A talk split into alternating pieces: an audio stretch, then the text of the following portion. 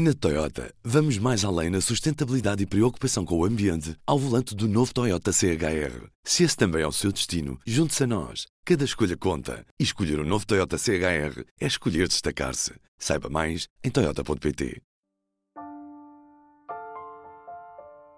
Viva! Este é o P24. Hoje estamos de olhos postos em Cabo Delgado, Moçambique, depois do ataque da semana passada que matou dezenas de civis. O mundo mete agora os olhos nesta província do norte moçambicano.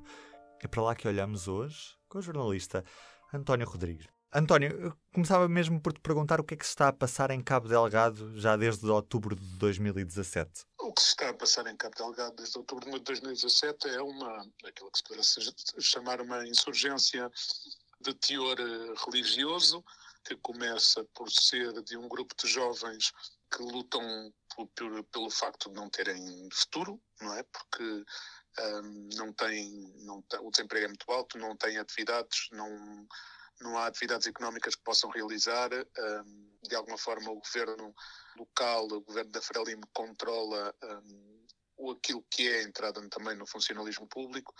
Portanto, há uma, uma raiva acumulada pela frustração, que começa por ser um grupo de jovens que é inspirado por eh, religiosos das madraças mais, eh, mais radicais, eh, influência da Tanzânia também, e que depois, à medida que se vai sofisticando, ehm, se vai tornando mais ousado e a partir de 2019 juraram fidelidade ao Daesh, Uh, e a partir daí o Daesh passou a reivindicar também uh, as atividades, principalmente os grandes, os grandes ataques uh, destes, destes insurgentes, que agora já contam também com, com, nas suas fileiras com combatentes estrangeiros, principalmente países vizinhos, congoleses, tanzanianos, e, ou seja, tornou-se uhum. tornou neste momento um conflito de grande dimensão uh, para a qual o governo moçambicano parece que não tem capacidade para,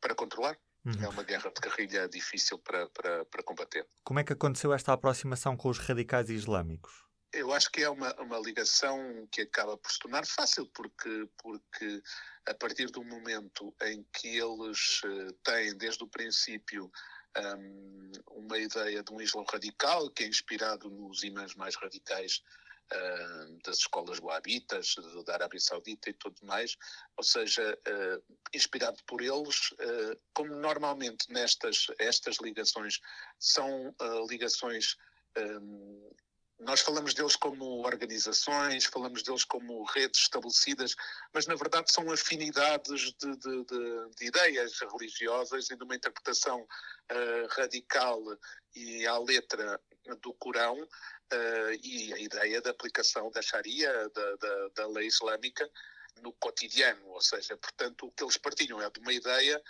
uh, comum e, portanto, é muito mais fácil que essa ideia seja partilhada por outros sem, sem, sem que haja uma verdadeira organização. Ou seja, eles não pertencem ao Daesh, pertencem a uma ideia uh, geral que começou por ser da Al-Qaeda também e que depois se foi evoluindo para outros grupos eh, nomeadamente o Daesh, eh, a quem, uhum. a quem também chamam um Estado Islâmico.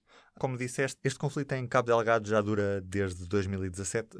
Por que é que neste tempo ainda não foi possível controlar a situação? A guerra de guerrilha é sempre difícil de combater eh, e não, não nos podemos esquecer que Moçambique continua a ser um dos países mais pobres do mundo, com uh, carências muito grandes, uh, nomeadamente carências ao nível das suas uh, forças militares e policiais, com grande porcentagem de armas já ultrapassadas, grande porcentagem gente mal paga. Um, e, portanto, é, é, é difícil, é, é, difícil combater uma guerra e manter uma moral alta quando a situação é difícil também para o lado dos soldados. E porquê que ainda não houve um pedido internacional de ajuda? O governo moçambicano quer continuar a controlar o seu território e os seus recursos nomeadamente porque uh, aquilo é uma zona apetecível, uma zona rica, é uma zona de grandes recursos, uh, nomeadamente os rubis, que são dos rubis mais uh, valiosos do mundo, e, logicamente, as reservas de gás natural que estão por explorar. Um, e isso é importante que o governo moçambicano mantenha o controle sobre isso. E, de alguma forma, o, o governo tem resistido a deixar que, que, que, tropas internacionais entrem no seu território para fazer aquilo que eles deviam fazer. E, portanto, o que eles querem e continuam a, a pedir é cooperação, formação um, e depois recorrem a, a, empresas de segurança privada, os chamados mercenários, um, porque esses podem controlar, ou seja, porque são contratos, ou seja, estabelecem-se contratos essas empresas trazem os seus homens, o seu equipamento e, a, e, a, e, o, e, o, facto de serem especialistas em guerra, mas esses podem ser controlados, ou seja, são exércitos que se, que se alugam. Uhum. Os exércitos estrangeiros, o governo moçambicano, por mais que estabeleça acordos com, com, com os governos de outros países, não vai mandar nesses exércitos, não é? Uhum. Escreveste que este ataque em Palma da semana passada, que, que vitimou dezenas de civis, pode ser o, o, ponto de viragem neste conflito em Cabo Delgado. Porquê é que dizes isso? Porque pela primeira vez houve uh, mortos estrangeiros uh, neste, neste conflito. Até agora, todos os mortos, e já são mais de 2 mil, uh, foram todos moçambicanos. Esta é a primeira vez que, que, há, que há mortos estrangeiros. Uh, o que uh, vai aumentar a pressão sobre o governo moçambicano, uh, nomeadamente o governo sul-africano também está a ser pressionado pelas famílias dos expatriados sul-africanos que trabalham naquela zona, e são muitos, porque todos, todos estes projetos depois têm empresas um, subcontratadas e grande parte deles é, é, são empresas sul-africanas, e portanto tem muita gente ali, nomeadamente os sete estrangeiros que morreram na, neste, neste ataque em Palma, seis deles eram sul-africanos. Uh, portanto, estamos aqui, estamos aqui a falar de pressão também sobre, sobre o governo sul-africano, de pressão da região também, porque, porque isto é, um, é, uma, é, um, é um centro destabilizador numa zona que já por si é, é, está destabilizada.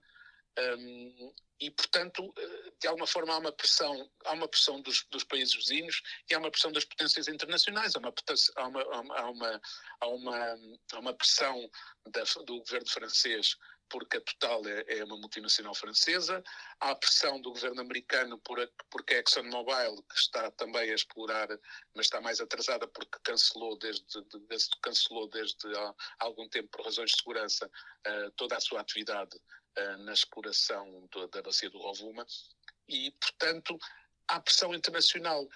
E com estas mortes é mais difícil para o governo moçambicano conseguir manter este conflito dentro das suas fronteiras, no sentido dentro das suas fronteiras, no sentido de deixar que seja ele a tentar lidar com este com este conflito. Que me parece que, que me parece à partida que é difícil, porque é uma guerra de guerrilha para a qual o exército moçambicano não tinha capacidade e para a qual o exército moçambicano está um, a, a, ter, a ter os resultados de, dessa, dessa incapacidade, ou seja, a falta de formação para uma guerra de guerrilha uh, destes novos soldados. Logicamente que no tempo, a guerra, a guerra com, com a Renamo acabou em 94, uh, todos estes soldados são novos, são, não, são, não são gente, apesar de quem os oficiais que mandam nisto ainda terem alguns a experiência da guerra de guerrilha, este, é, estes soldados não têm. Portanto, é tudo, mais, é tudo muito mais, mais difícil para o governo moçambicano. Uhum. Uh, mas acho que agora, nesta altura, é, é, é, é, muito, é muito difícil que eles consigam aguentar ainda mais a pressão. António, olha, obrigado por este bocadinho, foi mesmo um prazer ter falado contigo. Um grande abraço para ti e obrigado. Ah, okay. Bem, e assim nos despedimos do P24. É tudo por hoje. Eu sou o Ruben Martins. Até amanhã. O público fica no ouvido. Na Toyota, vamos mais além na sustentabilidade e preocupação com o ambiente ao volante do novo Toyota CHR. Se esse também é o seu destino, junte-se a nós. Cada escolha conta. E escolher o um novo Toyota CHR é escolher destacar-se. Saiba mais em Toyota.pt.